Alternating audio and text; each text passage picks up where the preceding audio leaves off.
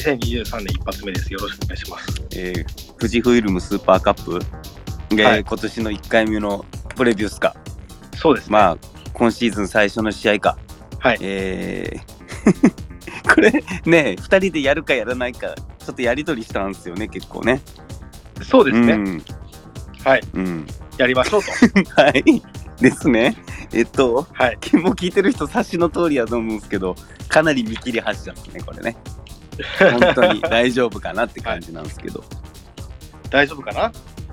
大丈夫。や、やっていきましょう。やっていきましょやっていきましょう。うんじゃあ、はい。まずう。は、うんいくらお帰りです、いやね。、今日すごいよね。まずそこでしょ。本当に。はい。まずはいいやー、今日なんかすごい日というか、ね。ねドラマティック、エモい、エモいよね。いや、エモいですエモい。ね。うん、エモい。みんな望んではいたけども、うん。まさか本当に戻ってくるいやー、そうね。本当ね。今日朝からツイッターがずっと調子悪いのといいくら祭りやったような気がしたんですけど。うん。いや、素晴らしい。ねとてつもない精神的支柱がう返ってきましたよ。ん、そうね、本当はい。まあ、もう彼がいれば大丈夫ですよね。うん、なんかね、ほら、今、フリフリーというかね、空いてる状態だったから、はい帰ってくるんじゃ、帰帰ってくるんじゃないかって言ったけど、本当にね、すごいタイミングで。日韓ワールドカップでいうところの中山雅史。フリーな、マジで。フリーな。いや、なんか、ほら、なんか知らんけど無敵感出るじうゃないですか。ん、あの当時の中山雅史もそううん、ですけど、うんうんなんかよくわからん無敵うん。感。はいはいはい。僕は大好きです、ね。なるほど、はい。なるほどね。はいうん、どうすか、お湯さん的にちょっとね、あの、イークラのやつはかなり、あの、ツイートしてたじゃないですか。どうですか、今日、あの、イークラの、ちょっとまず期間についてちょっと、もう、言葉がないっすよ。21番ね、そのまんまね。あのそう。だって確か僕、お別れの時は、あれなんですよ。2019年のマンチェスターシティとの親善試合、はいはいはいはいはいはい。確かなるほど。で後半出てきて、うん涙のお別れ、うん、まさかこんな形で戻ってくるとはっていう。いやー、うんそうよね、ほんとね。なんか、うん。高岡のさ、こう、遺跡というか、ね、離脱のところから結構、ほんま何日ぐらいだから、電撃という感じよね。いろいろと。そうですね。ううんん。まあ、高岡はいいじゃないですか。うん。いや、俺は、あの、全然。うん。なんだろう。俺はなんとなく、そっち、すごいその気持ちがわかるというか、自分も高岡だったら、あの、遺跡を選ぶ。どうなんで、タイプの人間というか、なんとなくこのサッカー選手の気持ちと、クラブ DJ っていうか、DJ の考え方っていうか、気持ちはすごく似てると思うから。まあ、だからこれ渡るのが大切なんで別にいいんですよ。うんうん。あの、別に鶴見川渡るわけじゃないんで。うん今日なんかそういうことは言うだろうなとは思ってたんですけど。いいじゃないですか。大西洋なんで、そこをね、多めに見てあげましょうよっていうのが僕の、まあ、なるほど。はい。うんまあ、はい。今日はその一つあれじゃないですか。まあ、甲府戦、このスーパーカップの話にもなるし、リーグ戦序盤の上でも、まあ、キーパーが、高岡が抜けたっていうところは、まあうん一つ、ちょっとどうなんでしょうね。やっぱりこう、一つキーワードっていうか、かなりテーマにはなるのかもね。小田さんの覚えてる限りうんうんで、去年のイクラって何回か見ました？神戸戦のチェック、チェックっていうか、まあはしたけどね。まあでも、イークラが出てた時のマリノスと、イークラが去年いた時の神戸と、去年のマリノスが違うから、はい。その別にキーパーの性格に合わせてチーム設計とかしないと思うから、まあまあ、それはうんそうです。だから去年のまずマリノスっていう、まあ今日、うん、一番話すことになると思うんだけど、まあ、まずその去年のマリノスがどんなサッカーしてたっていうのかっていうのが、まあ、まず一番だと思うから、うん。はい。だからそこは、わかりました。うん、まあその、はい。実際あれじゃないですかこのこのまずスーパーカップの時に誰がキーパーかっていうところはあるっしょ。まあ、そう。うん。あのーちょっとね、だから今日はね、ミキ、もうその、ね、どっから話していくかってとこなんですけど、僕ちょっとあの、宮崎キャンプ行く予定だったんですよね。だけどちょっとここ、おっしゃってましたね寒波とぶつかっていけなくって、で、まあ、ちょっと練習とかも、練習試合も見れなかったし、まあ結構、はいもし、もしかしたらというよりも、多分今聞いてくださってる方の方が、多分宮崎キャンプにも行ったよって方もいると思うし、まあなんつったって今のね、栗浜の練習場、結構みんなすごい、い行かれてるじゃないですか。はい。だからそっちに行ったよっていう人の方が、ちょっと、あのー今のとこの練習のとこのマリノスを直接目で見てるんで、うん僕より多分知ってること多いなってちょっと思ってるんで、今日コメントで助けてもらおうかなと思ってます、マリノスについては。でもなんか横一線みたいなの見ましたけどね。あとそれキーパーの話かな。キーバーの話で。うんうんうんうんううんんまあ、しかも、もしかしたらこう、やり、やりながらというか、変わっていくってことは大いにあるだろうしね。はい。最初はこの人だった、帯だったっけど、ちょっと白坂になるとか、その逆とかもあるかもしんないし、そこはちょっとわかんないですよね。まあ、帯な気もしますけど、うんうんとりあえずまあ、とりあえずって言い方悪いんですけど、やっぱり高岡とスタメン争ってた一人なんで、確かに。キーパーは一人だからね。うんはいそう、あの、宇治さん、ちょっとね、多分あの、ほら、新体制発表会のほら、あの、やつロット君とおいち君とやった時にも、多分あれパート3ぐらいまでやったよね。パートそうですね3ぐらいになると結構今期の話をしてたじゃないですか、今期の展望みたいなの。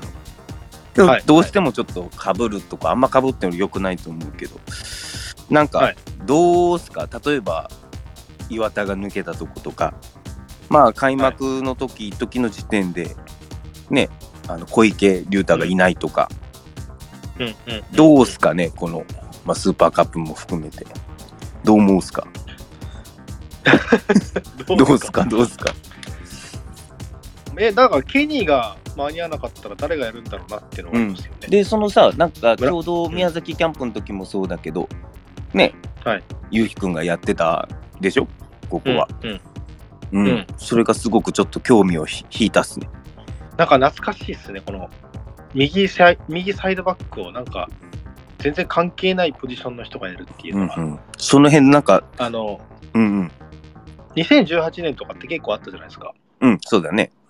木田がサイドバックやったり、遠藤啓太がサイドうんうんバックやったり、うんうん。ね、一平篠塚がサイドバックやったりとか、なんか懐かしい感じだなって思ったぐらいです、うん、どうって感じかな？印象的には。あとはちょっとね、試合見てみないとこう、わからないところはありますよね。今日なんかね、あんまりわからないわからないを連発すると、じゃあお前らなんでやってんだよって批判を浴びたくないんですけど、僕も言う通り、あの、練習も見てないんで、その、どんな感じなのかっていうのも、ちょっとね、皆さんのちょツイートとかを、ちょちらっと見たぐらい逆にねなんで、見てみたい。うん単純に見てみたい。で、去年のマリノスの、はい結構ステップ、あの、このステップンでずっと言ってた、押し込むサッカーをするってなった時、まあ基本的にこのウイングとサイドバックのユニットで考えたときに、右の水沼を生かすのに、小池龍太のような、うんこうやっぱりちょっと一つ、まあ、なんだろうね、飛び込みたいというか、っていうのがちょっと右サイドバックには、ちょっと一つここ、必要だと思ってて、はい。あの、いわゆるエウベルと長門の接続のとこ。だけど、水沼は、まあ、どっちかったら、そのサイドバックのコンビネーションというか、サイドバックが助けてあげていくことによって、まあ、去年は、はいね、第二、去年何回も使ったこの第二形態って言葉は、エウベルのとこで作って、水沼のクロスで、からセンターフォワードと西村が仕留めるっていう構図からうん対策をされて、で、逆にそこから右で侵入する、右から作っていくっていうパターンも出てきて、で例えば水沼はい。の、は右足はどんな位置でも蹴らせたくないから、でも水沼の右足は警戒して相手もついてくる。で逆にそこを逆利用して水沼が下がってきて、そこのとこに、まあ、小池が突っ込んでいくっていう感じで、一つ水沼とセットの時っていうのは、一つやっぱりちょっと、なるべく近い距離をすぐに取ってあげて、まあちょっと飛び込みたいっていうか、突撃隊になれるようなサイドバックが欲しいと思うんですよ、僕。ここ水沼のはい。相手としては。だからはいそういうとこも含めて、まあ、このキャンプの時にちょうどケニーもいなかったしね、最初の時は。だそういうのを含めてちょっと試してたのかなっていう、これは僕の想像でしかないんですよね。見てないから、なんといえども。うんうんだからなんとなく論理的ではあるかな、試してることって気もしたっすね。あ、その右センターバックに。右サイドバックね。あ、右サイドバックに村上優輝が入ることとうんかっていうのは、そうそうそうそうそうそう。まあちょっとなんとなくこう、文脈としてはつながってるかなって気がする。うん。な。う、なんるほどって感じもする。なんで、このスーパーカップの右サイド、まあ普通に考えれば多分ケニーなんでしょうけど、まあ去年の鳥栖戦、うんアウェー鳥栖戦の時みたいに、あの最後に同点で追いついた、水沼が入ってて、内のレーン入って、ケニーが外のレーンに入る、マルコスも関わってくる。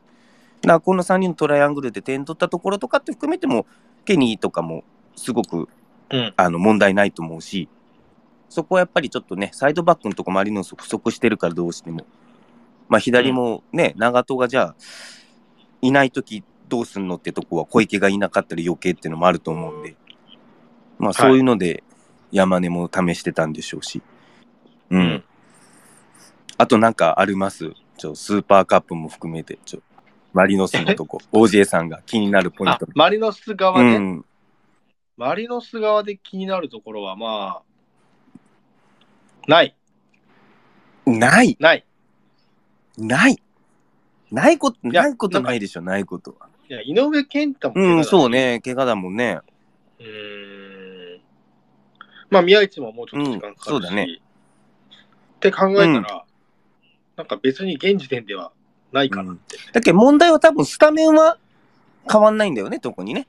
うん。まあ、だから、その、スーパーカップに出てくる顔ぶれっていうのは、うんうんまあ、ほぼほぼ変わらないんじゃないかなってところまあ、あとは右センターバック、右サイドバックのとこってことかな。そっか、そこですね。多分一番はそこなんじゃないですか、ねあとキーパーか。だけど後ろその3名ってとこかな、一時スーパーカップに限らず。一一番重3名要だけど、とこだね。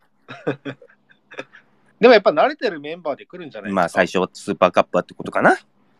だから、まあ、個人的な予想では、センターバックは、まあ、エドゥ、畑中、キーパー、オビじゃなんじゃないかなと思いますけどね。うんうんうんうんなるほど。うん。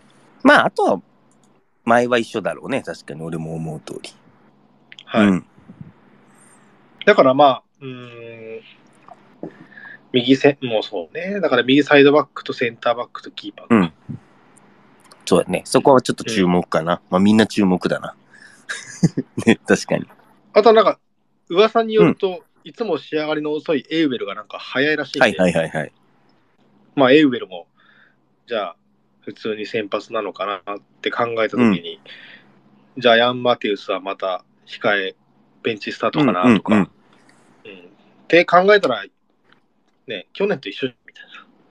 そうだね。あとはその、さっき言ったさ、テルも抜けて、宮市も今はいないってとこで、まあ去年の話でいくと、うんまあそのゲームチェンジャーのとこってとこになるのかな、これ。70分以降のとこ。だからここにちょっと不確定要素が多いっていう部分はあるのかな、今んとこ。うん、うん、ううん。ん。だから、変に70分までのとこで、0-0だったり、こう負けてたりすると、ちょっとうん、今んとこわかんないのかなって感じはするよね。うんうん。まあ、右ウィングのとこにね、キャンプでカイナ使ってたりとかするし、うん、うん。まあ、あと、西村とかマルコスだろうけど、まあでも、アンデルソン・ロペスのとこは上中だったりするんだろうけど、左のとこヤンマテウスだったりするんだろうけど、この辺俺をちょっとめ自分の目でまだ見てもないんで、見てからじゃないと何とも言えないっていうのが、ちょっと自分の正直なとこですね。そしたら、じゃあ、ちょっと一個だけ聞きたいことあるんですけど、なんか前回までのあらすじみたいな感じで、マルコスを語ってもらってもいいですか？マルコスマルコス。はいはい。去年のマルコスってどう思いうます、ん、まあ、みんなが言ってたように、ここでも言ってた通り、まあ、うん。その結局マルコスシステム、前後分断、ゾーン1で引きつけての、ね、ウィングでの、うん。かけて前後分断を作って、そこの大きなスペースに左右全部マルコスが使っていいよっていううん、うん。マルコスシステム前後分断じゃなくなって、もう最初から全方位的にゾーン1で時間と人を使わず押し込んでいくっていうサッカーになって、もう根本的にマルコスのポジションの求められる仕事が変わったというか、西村のとこがフィットして、いわゆる西村のような強度高く、うん。まあ、ストライカー性能があるんという選手、中央の中、ゴール前で近くでプレーする。っていうのが第二形態だったと思うし、それが威力を発揮したと思う。はい。うん。なんで、シンプルにマルコスが今までしてきたような、マリノスでしてきたようなのが生きるようなサッカーじゃなくなったというか、チーム自体がね、去年は。だったと思うけど、はいはいはいそれがマルコスと去年のマリノスだったと思うけど。だそそれが前回までのあらすじじゃないですか。だから僕、本当に申し訳ないですね。本当に申し訳ないですけど、僕はちょっと出ていくかなと思ったああ、えっ、と、このオフにってことね。そうですんんんこのオフに、まあ、なんかブラジルからもいいオファー来てたみたいなうんうん話、なんか書いてあったね。で、まあ、残ってくれたことってすごく、もちろんね、うん。嬉しいんですけど、うん何か彼の中で多分、賞賛があったのかなとかってちょっと思ったりするんですけど、うん。どうなんですかね。まあ、それも結局、開幕してみないとわかんない。まあ、本人の決意もあると思うよ。うんこのままじゃ終われないっていうところもやっぱあると思うし、うんプライドというか、今まで自分がうん。チームを引っ張ってきたっていうとこ。ろで、去年は、多分もう十分は理解はしてたと思うよ。自分と合うサッカーじゃなくなったって人も分かると思うし、頭で分かってても自分の本能的なプレースタイルとの、こう、ギャップとの格闘っていうのもあったと思うし、このままじゃでも終われないっていうところもあると思うし、まあチームをずっと引っ張ってきたというか、チームの常に中心にいた選手だと思うから、まあそういう意味での決意、覚悟とかもあったのかもね。今聞こえます？大丈夫、今大丈夫、大丈夫です。一瞬固まったような気がしたけど。あ、なんかね、着信が来ると固まるんですよ、ああ、なるほど。OK。まあしょうがない。全然大丈夫。皆さん、ちょっと着、オジェク人気者やけん着信が来る、いっぱい来るかもしれないけどちょっとど。よろしくお願いしますなので、まあ、ただ、ちょっとあの、今季っていうか、このスーパーカップがどうかちょっと、あの、わかんないけど、うんまあ、あの去年も話してきた、いわゆる結局マリノスはその第二形態を対策された後の、最後に優勝のとこに来た最後のとこ。はい。で、そのしてきたマリノスのセンターバックとボランチのパス交換の間に、サイドバックが上がる時間を作って、ウイングとのコンビネーションから大外の通連攻略をして、フィニッシュがセンターフォワード西村っていう、ではないバージョン、いろんなバージョンが増えて、フィニッシュ優勝したっていうとこがやっぱちょっと面白くて、多分、うん今年は基本的に押し込むサッカーっていうのは多分最初行くと思う。間違いなく。うんで、その中でその第二形態プラスアルファというか、第二形態は基本的に振りかざしながら、そのバリエーションの豊富さ。っていうのはうん今オフではなんか新しいこととかも、もっと選手も変わってきたとこで、多分何かを取り組んでると思うんで、うんそこはちょっとあの、注目してみたいと思ってる。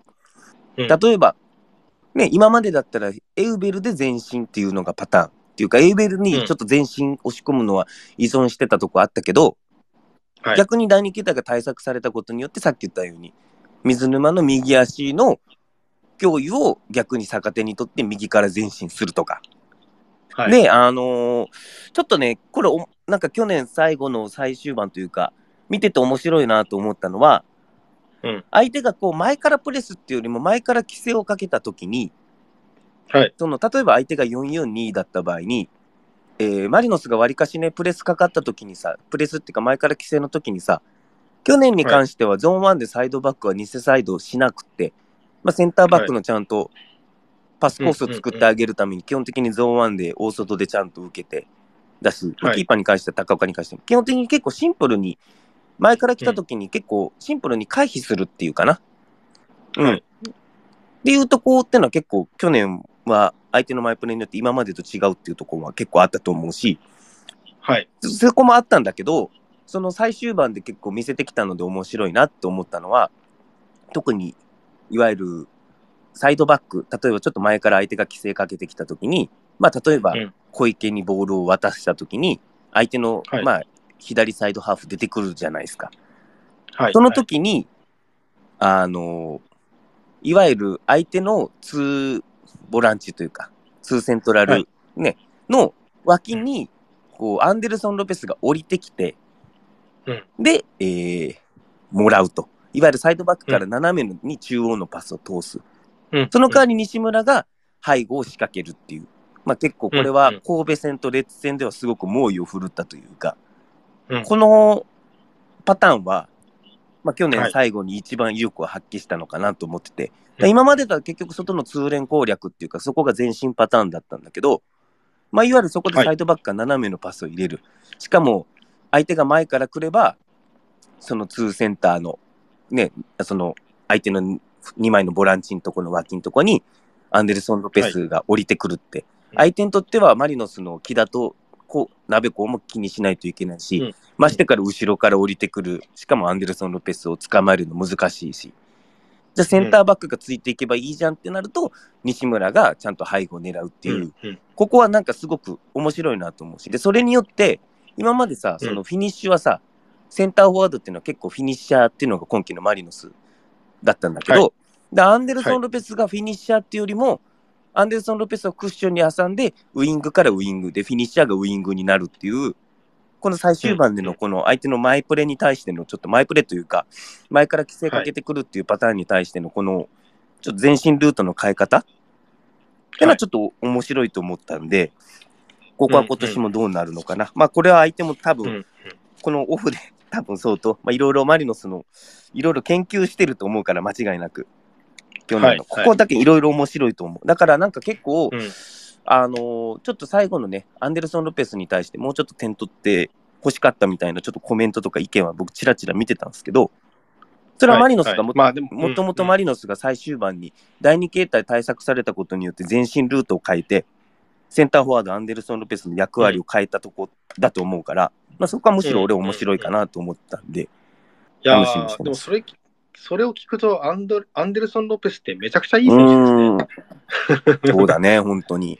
ううんん。この言い方するのもあれだけど、ちゃんとチームのためにやってくれてるなってすごく感じるんで、うんあ、まあ、改めて聞いていい選手だなと思いました。ねうんおちょっとなんかいくつかね、面白いコメント。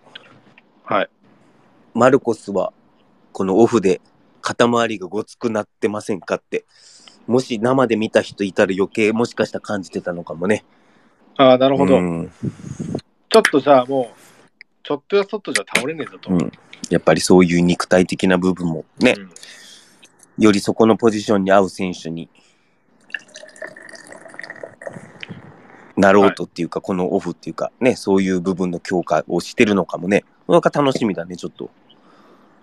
で、この下に、俺なんかちらっとこの下にあるの見たんだよね。今年ちょっとなんかあの、まあ、マリノス、マイプレは去年武器だったし、超威力を発揮したと思うんだけど、うん途中から433のね、地上戦を3人で封鎖する。まあ、西村がアンカー封鎖する。で、エウベル側に、えー誘導して、エウベルは前前に突っ込むだけ。で、スライドしてって、うんうんえー刈り取る。っていうやり方を、まあ、このオフはちょっとキャンプはちょっと違うとこしてた。みたいなちらっとコメント、あの、ツイート、他のいろんな人がちらっと見ました。今日もコメントしてくれてるんですけど、これに関しては去年の最終盤も結構違ったんだよね。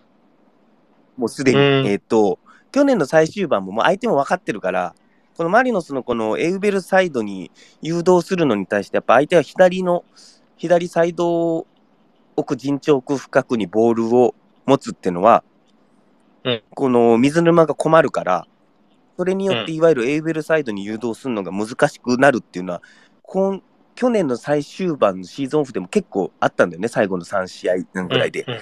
で、もうマリノスはこの時から変えてきてて、うん。だから今度なると今度水沼がは、えーステイした相手のひ、えー左あーそう左サイドバックをケアすると。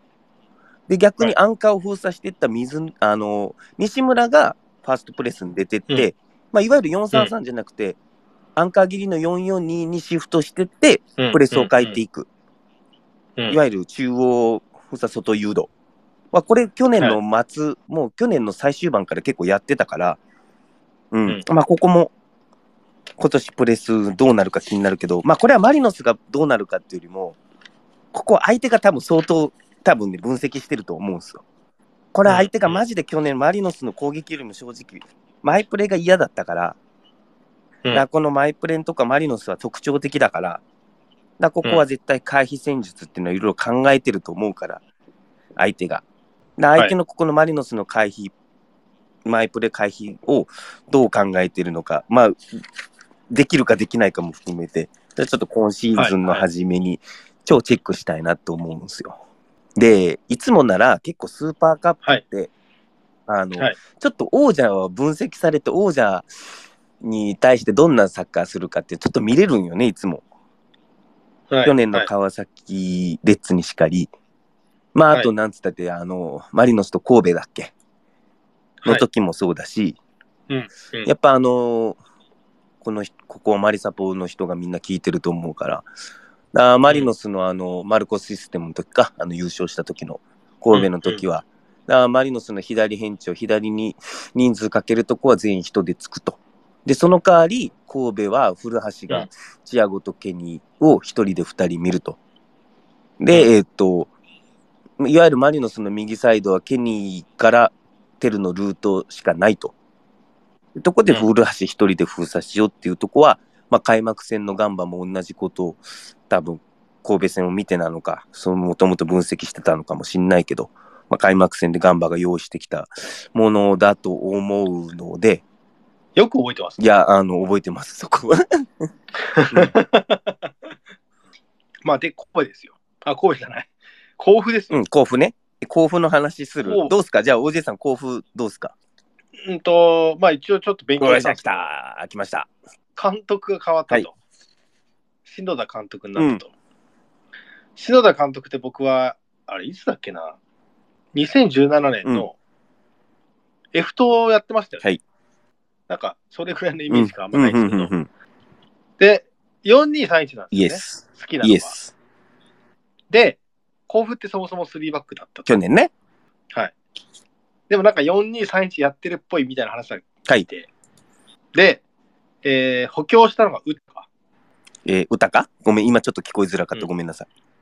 ウタカ、うんウタカ。うんで、あとなんか今年は覚醒するんじゃないかってなんかざわついてるのがジェトリオ。うんで、まあ去年の、まあ要は原油、えー、もともといた戦力の中で、やっぱキーマンだなと思って見てた思ったのは、左の荒木と、えーセンターの長谷川と元木、と、あとバルデラマバルデラマね。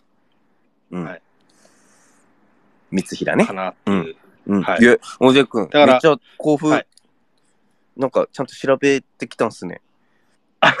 いや、それは一応調べますよ、それは。それは一応調べますよ。嬉しい、嬉しい。去年の末にね、はい私はプレビューを頑張りますって言ってくれたんで、嬉しいっす。ね、だって天皇杯もだって、バルデラマと、まあバまあバルバルデラマやめましょうか。うんえっ、と、三平と荒木と長谷川が結構なんかこう、キーマン、攻撃のキーそうだね、そうだね。でそこに豊が入ってくるから、豊がまずどこになるのかっていうところと、あとジェトリオってどこなのえっとですね、これね、えっと、僕っすね、はい甲府めっちゃ調べてきました。あれとこの3日間ぐらいで。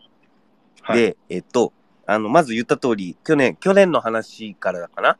だ甲府がなんでここに関わってきてるかっつったら、て結局天皇杯を優勝したからなんでしょ、これ。はいで、甲府、基本的にさっきも言った通り、去年はね、吉田監督、3バックシステム、はでもリーグは18位なんですよね、これね。うんうんうん。だったのよね。結構ギリギリというか危なかったよね。うん下手するとっていうとこだったよね、リーグ戦ね。天皇杯優勝で、ちょっとね、いろいろ、あの、こそこそチェックしました。リーグ戦の試合も、はい天皇杯の試合も。今あの時代っていろんなことできるんだなと思ったんだけど、やっぱね、リーグ戦は、あのー、3バック生かして保持も多くって、保持率も高くって、でもうまく前進できなくって、カウンターを浴びての失点はすごく多いのは印象的だった、リーグ戦。で、うんそれと違う構図になったのがやっぱカップ戦なのかな、これ。逆に J1 相手になると、541、3バック、ツーシャドウシステムだから541で守るんだけど、このカップ戦っていうのを利利用してというか、J1 相手に541っていうのはすごく威力を発揮したなと思った。鹿島戦は4141だったよね。この吉田監督がうんうんうん541、541っていうか3バックシステム、ツーシャドウと4141を使い分けてたんだけど、鹿島戦は、えっと、はい去年は4141、あとそれ以外は541だけど、まあやっぱはい J1 のチームにとって、PK まで行ってもいいっていうか、いうちょっと、はい。あの、気持ちで541でブロック作られたときに、やっぱ、そこは J1 としのチームとしては、どんどん焦ってて、で、541で4で出すとこでなくて、結構、センターライン前っていうか、自陣で結構ボールかっさられて焦ってカウンターっていうのを結構浴びてたね、チーム多かった。J1 のチームで。うん。で、やっぱりあの、去年の J1 もそうだけど、あんまりはい541で守るチームっていうのもないし、やっぱカップ戦？これリーグ戦だと多分違うんだと思うんだけど、やっぱカップ戦でね、はい。541でって守ると、やっぱ J1 のチーム焦ってて、で、まあそれがうまいことい、ううまくいったなと思ったしかな。ううん、ん。って感じはした。だから天皇杯は、うん、優勝までいったよね。で、うん。さっき言った通り、うん。おじい君が言った通り、その吉田監督から今シーズン篠田監督に代わって、吉田、はい篠田監督4141もあるけど、基本的に4231信者。で、はいえっ、と、今シーズンの甲府、あの、ゼルビアが注目浴びてるけど、同じぐらいめちゃくちゃ補強してるんです、このチーム。下手するとね、去年のね、えーからね、ほとんど入れ替わるんじゃないかっていうぐらいめっちゃ補強してる。まはいずゴールキーパー渋谷、名古屋から取ってて。で、うんこの、えー、4、ちょっと4231イメージでいくんですけど、えー左サイドバック、これ日体大から、もう、えっ、と、はい。2年前ぐらいからもう内定決まってて。で、はい決まってて、えーで、多分4231でいくと、えー左のセンターバック左。これマンシャっていうのは去年の3バックの左やってて、はい。はい。左利き187センチ、ここが入るんじゃないかなって感じ。で、えっ、と、右のセンターバックには、FC、まあ FC 東京で所属去年岩手でやってた、えーはい蓮川が起源あ、そう、なんかこの選手なんか早いらしいですね。スピードが売りで、どっちかっていうとスリーあの岩手は3バックだったんで、3バックの右に入ったり、時々右ウイングに入ったりしたけど、まあ多分あの練習試合とか見てても、えーはい。4231の右センターバックで使ってたことが多かったので、多分そうじゃないのかなって感じ。篠田監督はまあ、ね、ここやってたし、東京のとこで知ってたから、まあその、それでっていうのもあると思う。で、えっと、はい右サイドバックが、えーキャプテン菅井。はい。えー去年はずっと3バックの右だったり、えー、4バックの時は右サイドバックやったけど、今シーズンも練習試合でずっと右サイドバックをやってたんで、多分そうじゃないのかなっていう感じがします。うんで、えっ、と、ダブルボランチ。ここ FC 東京から期限付きで品田が来てるんですね。うん。で、えーもう一人の相方は、えー中山陸って、富山にちょっと行ってたんけど、復帰して、復帰してきて、甲府に。うんと、ここに、えーまあ、松本凪っていう選手と、ここは入ってくんじゃないかなって気はするっすね。うんで、えーっと、あと、大注目。多分ね、去年まではさっき、ジェイ君も言ってた、3バックだったら、えー、左ウィングバックで使われた荒荒木が使われてたんだけど、はいえーここは大注目ね。まあ、多分横浜の人は多分、イメージっていうか、あるんだと思うけど、東院横浜大のアンダー23、全日本大学選抜の、えー水野、ここ甲府は加入してて、練習試合でも結構右の、あ、左のサイドハーフで使ってるんですよ。荒木じゃう、なんくて。水野。まあ、4231に変わったってこともあると思う。ああ、うんはい。で、この水野って選手、俺はもうむしろ夏に J1 行くん行くんじゃないかなっていうぐらいの期待してる選手なんですけど、うん。右足はいでドリブルスピードもあるし、献身、守備の献身性もあるし、アンダー23でのプレーをちょっと見たんですけど、この選手は今シーズンの甲府の一つキーマンじゃないのかな。いや特に4231ってなった時の、ここは多分一つキーマンだと思う。だからこの甲府スーパーカップで先発かどうかわかんないし、他にも、はいまあ、順々を追って説明してくるけど、まあ、ここの水野っていうのをちょっと注目してる。はい。で、まあ、あとさっき言ったトップ下なのかな ?4231 になるトップ下、さっきも言った長谷川元樹、10番うんかな、うんで、右サイドハーフには、まあ、三平も練習試合で使ったけど、まあ、竹富が来たんで、ここは京都から。うん。うん。練習試合でも竹富を徳島戦とかで使ってたみたいなんで、竹富が右サイドハーフに入るかも。で、ワントップ歌か。うんって感じなんですよ。で、あとは去年にいたメンバー。左の車道で入ってた鳥海だったり、さっき言ってた荒木だったり、副キャプテンの関口、去年は右ウィングバックで使われた選手だったり、うん。あと、先発か途中からなのかも、ここ面白いのは、えっ、と、去年、讃岐で9得点と取った松本幸平って選手も候補に入ってて、この選手、練習試合絶好調で点取りまくってるのよね。まあ、ベンチには間違いなく入ると思うし、途中からでも出てくるのかな。うんうんうん。なので、この選手も注目してる。あと、うん甲府で3年目の飯島陸って選手も、この練習試合では結構使われてて、点も取ってるんで、うんこの選手も注目。あとさっき言ってたジェトリオ。だこのジェトリオっていうのをトップで使うのか、ちょっとね、あの、去年はスリー、あの、スリーバックだと右のシャドウとかでも使ってたことあったから、もしかしたら、竹富、右サイドハーフのポジションで入るかもしれないし、この長谷川元樹との交代とかっていうのもあるのかもね。トップっていうのもあるかもしれないんだけど、って感じはした。ちょっといろいろ甲府はちょっと調べてきたんですけど。で、うんまあ何よりも、これはね、はい俺の個人的なちょっと簡単、イイメージというかあれなんだけど、はい。まあ、カップ戦で、なんなら甲府は多分541の方が、まあ、いいのかなって気はするんですよ。うんマリノスも、やっぱジュビロ戦を見たときに、やっぱスペースを消された541っていうのは、第2形態も第2形態プラスアルファも、マリノスはやっぱり、やっぱちょっと苦戦すると思うんですよ。サイドの通連も潰される。まあ、うん。ブロック541になるとどうしても、中央っていうかスペースもないと。ってとこは一つ、マリノスも結構541は困ると思うんだけど、だけど、まあ、篠田監督に代わって、篠田監督ってあんまりそういうことやんないから、今まではやるタイプの監督じゃなかったんで、まあ、ここはスーパーカップの一番の注目じゃないですか。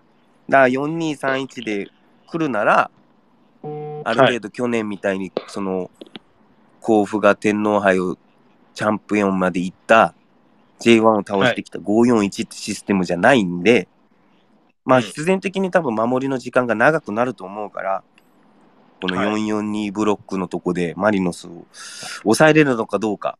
で、特に、あと、新しい選手をどんぐらい起用するかってとこも多分あると思うんですよ、甲府は。うん。まあうん。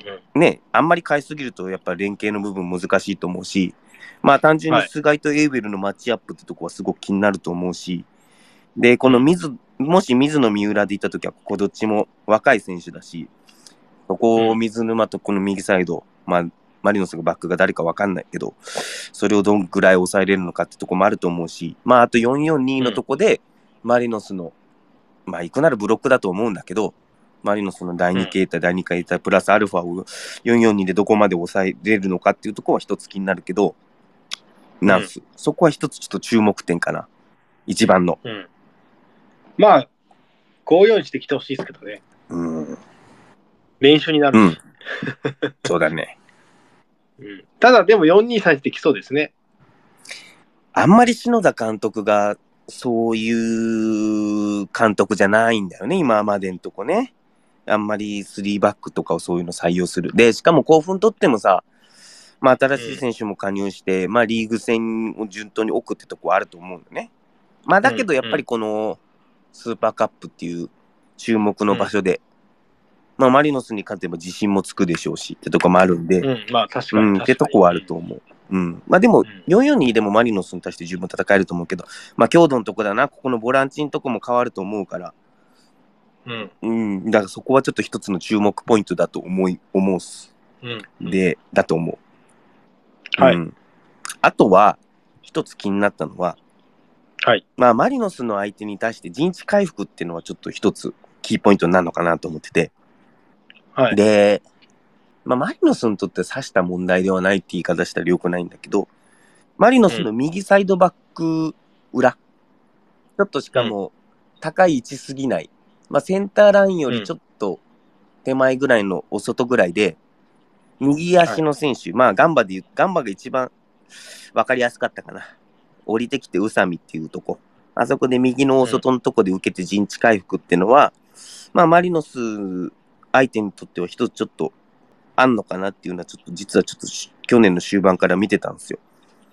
はい。で、いわゆるまあ水沼と起用になった時に、基本的に特に押し込ま、あの、相手がブロックに対してみ、はいやっぱ水沼と右サイドバック小池、まあ去年だと小池か、はいの、あの、速いコンビネーションっていうか、速い距離感っていうのは一つ、ちょっと必須になってくるんで、その時にやっぱ右サイドバック裏のスペースっていうのは相手にとって陣地回復を一番しやすいスペースになるし、高い位置だとやっぱりツーセンターによって回収されてしまうし、で、そこで右足の選手が持つことによって反転するってこともあるし、そこで逆サイドに展開するっていうのは、まあ一つ、うん。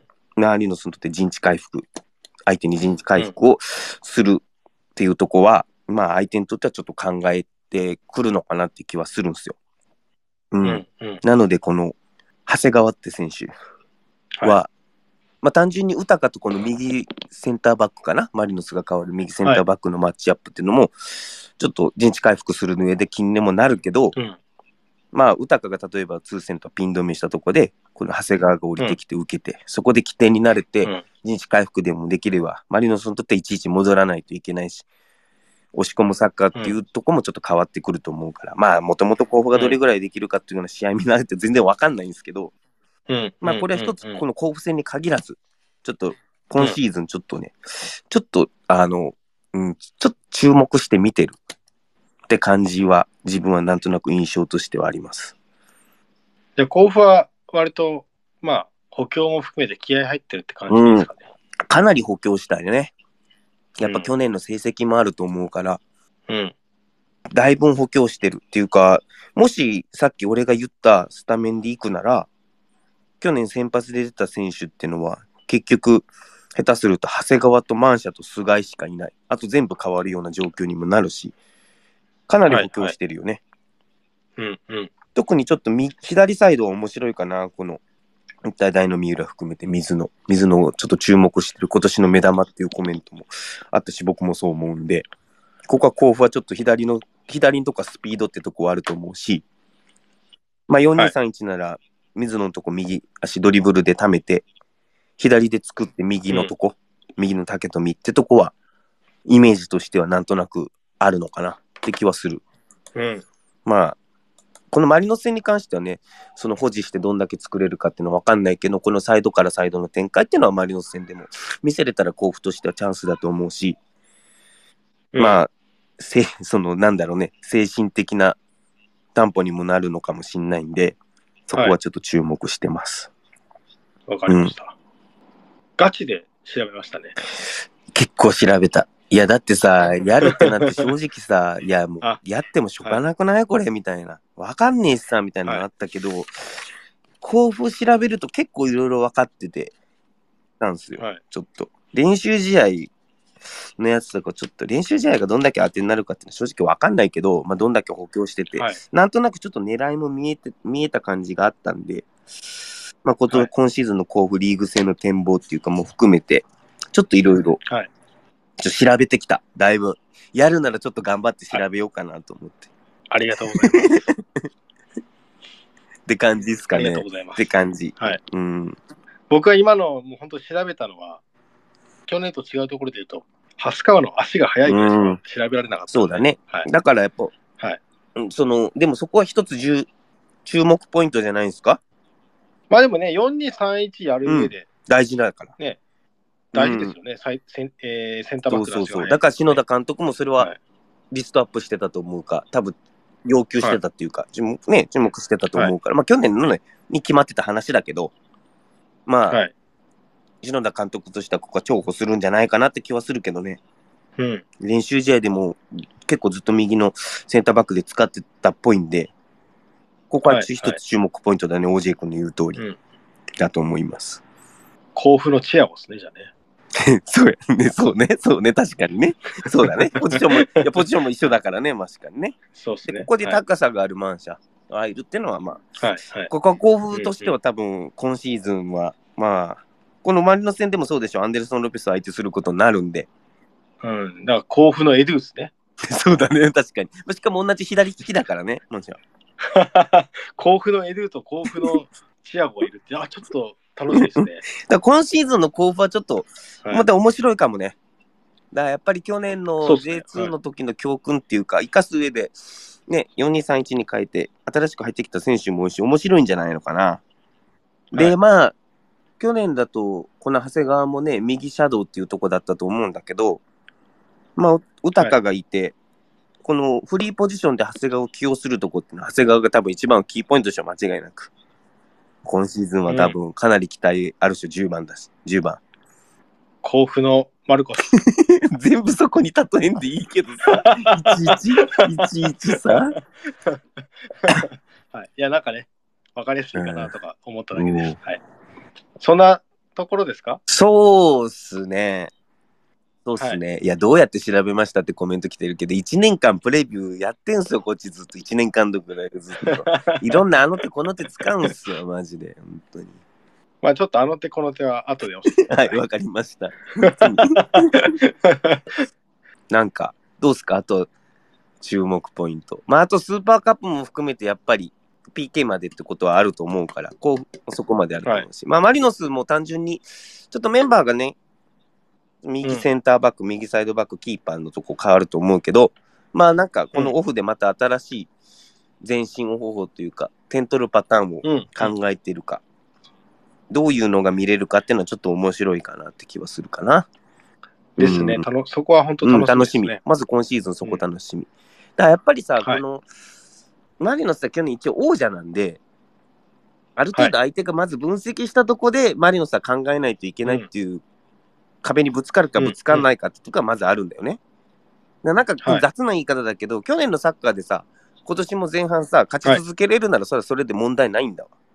うん。でこの押し込むサッカー。ではい。勝てるのは一番理想だからさ、このマリノスとしては。だから相手はどれだけ分析してるか、そこで泣きどころがあるのか、選手が変わることによって、うん。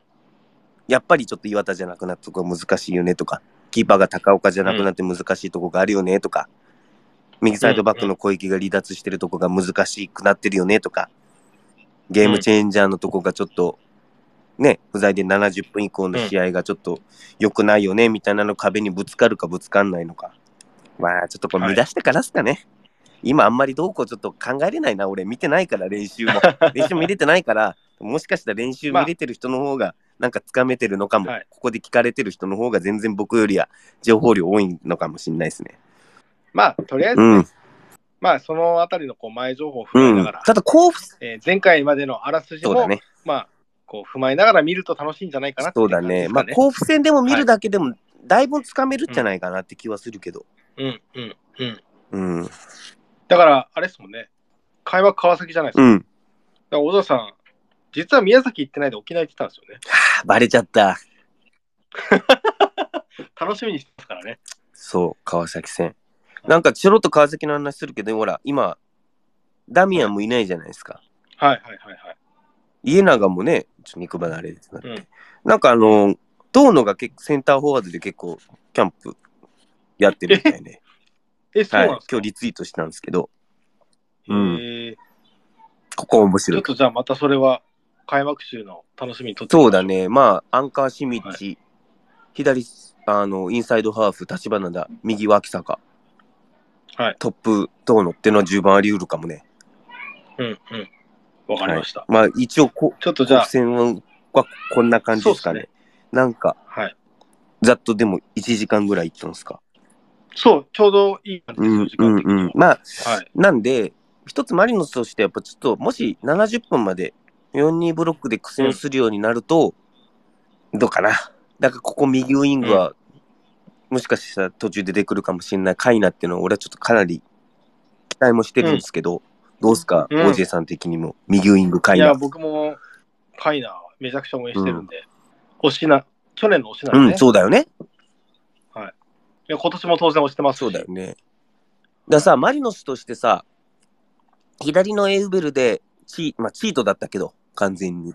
はいや。右で、左、うん右ウイングで左足で収めて押し込むきっかけを作る選手っていうのは、やっぱちょっと必要になってくると思うんだよ、今年。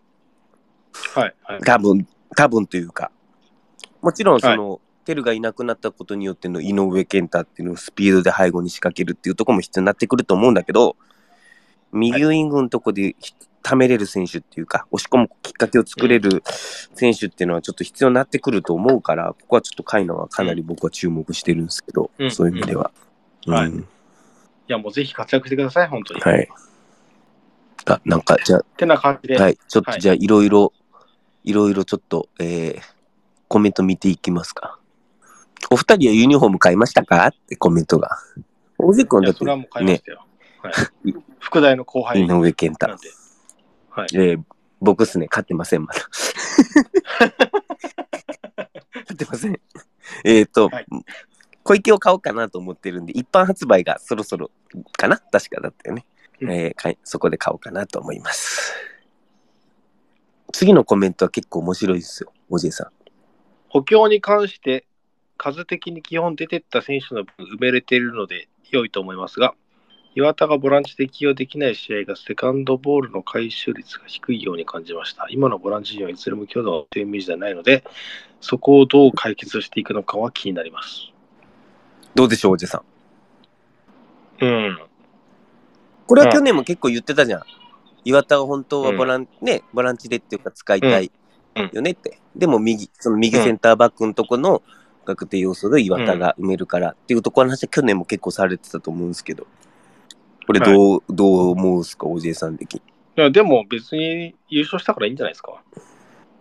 去年ね。去年ね。いや、まあ、だし、別になんかこう、そこで問題がもし出たとしても、ちょっとそこにかい対する解決策はね、僕は今ちょっとわからないんで、うん、うん、なんかさっきも言ったけど、ん？小田さんもちょっと言ってたのかな？もしかしたら、守備的な意味で、西田サイドバックやるかもしれないし、うん。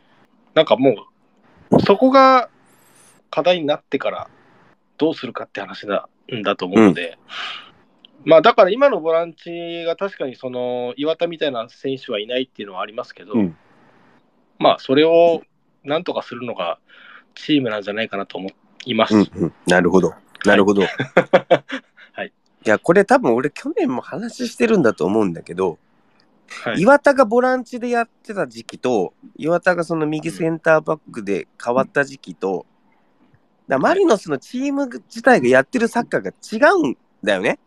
え、今日、おじいさんお酒飲みながら、やっぱやってるんですか、はい僕もビール飲んでながらやってるんですけど、だからやっぱサッカーで考えないといけないのは、これサポーターだからどうしても個人選手のとこ見てしまうんだけど、まずチームのね、こう全体設計なんですよ。うん去年も口かなり酸っぱくして言ってるけど、だマリノスがその結局去年の押し込むサッカーをやってる時の、まあ、まずマリノスとして大事なのは攻撃として完遂す押し込むサッカーを完遂させることがまず一番大事なの。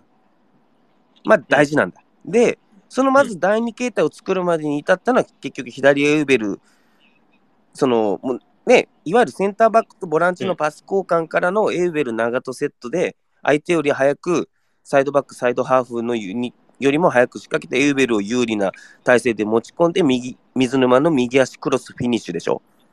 で、うんこれが完成するまでってのは、と、あと、完成された後の、いわゆる第二形態が塞塞がれてくると、だマリノスの押し込むサッカーっていうのが完遂できなくなったんだよね、この一時第二形態対策されて。まあ、去年でいうセレッソ戦だったり、突戦だったり、いわゆるセンターバックとボランチのパス交換をトリックに使ってるっていうのがバレちゃって、相手に。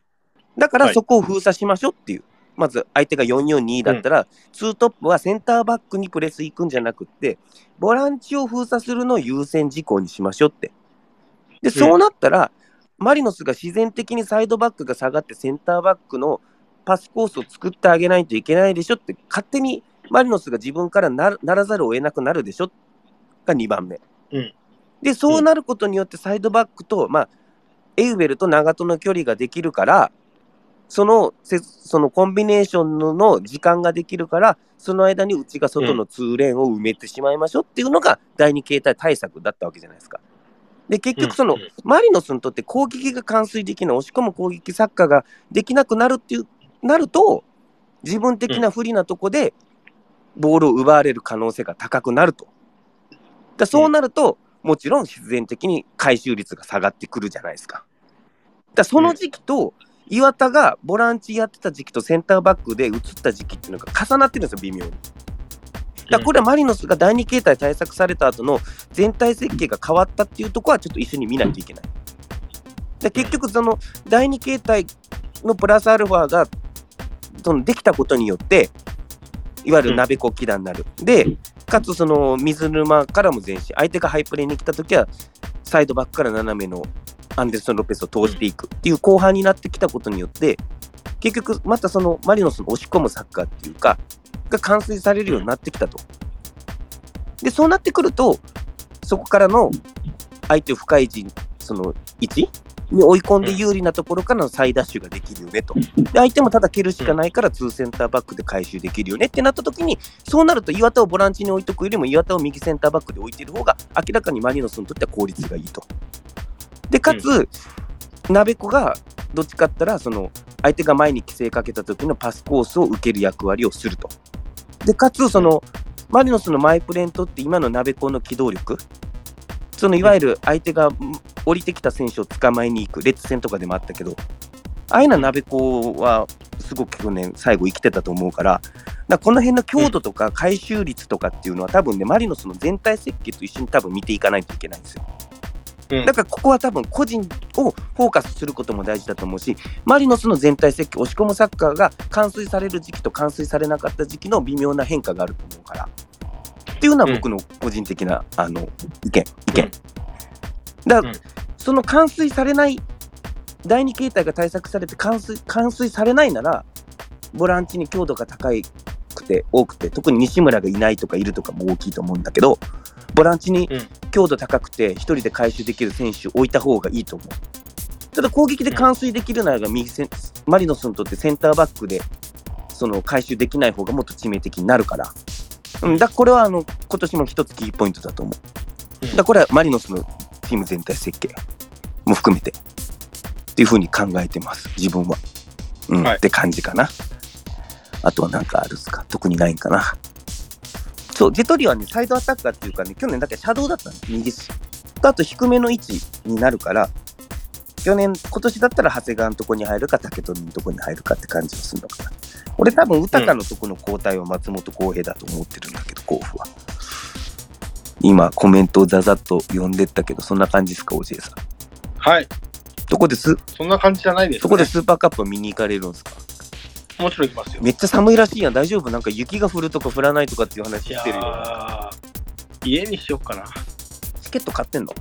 もちろん。いでもなんか大丈夫？なんかすげえ大雪警報とかなんかや、もう、もう雪降ったら、もういいっすよ。家で見る。いや、わかんないけど。いや、行けるんだったら行くよ。行く、行けるんだったら行くけど、まあ、どうしようかな。なんか、そう、最近さ、ホームセンターで、なんか、あの、充電していって、着る、なんか、電気ベストみたいな。電気毛布ベストみたいなのがあって。いはい。え、そんなんあるの？あるあるある。ちょっとマジで買おうかな。え、それさ、後でちょっと送ってよ、LINE してよ。いくらぐらいなんですか？いくらぐらいやったかも覚えてないんですけど、まあ、それなりの値段して、あ、それぐらい値段すんだ。単純にちょっとフラッと寄ったホームセンターにはいはい。あって、えーめっちゃこれ買おうかなってすごい悩んだんですけど、こんな寒くなるんだったら買っときゃよかったって今思なるほど、そうよね。ちょっと、いや、はい。結構みんなだって、もちろんだけど、みんな見に行かれるんですよ。ちょっと、風邪ひかないようにっていうか、そう。ちょっとじゃあその調べときますわ。アマゾンあちょっとよろしくお願いします。あの、はい。でもうん。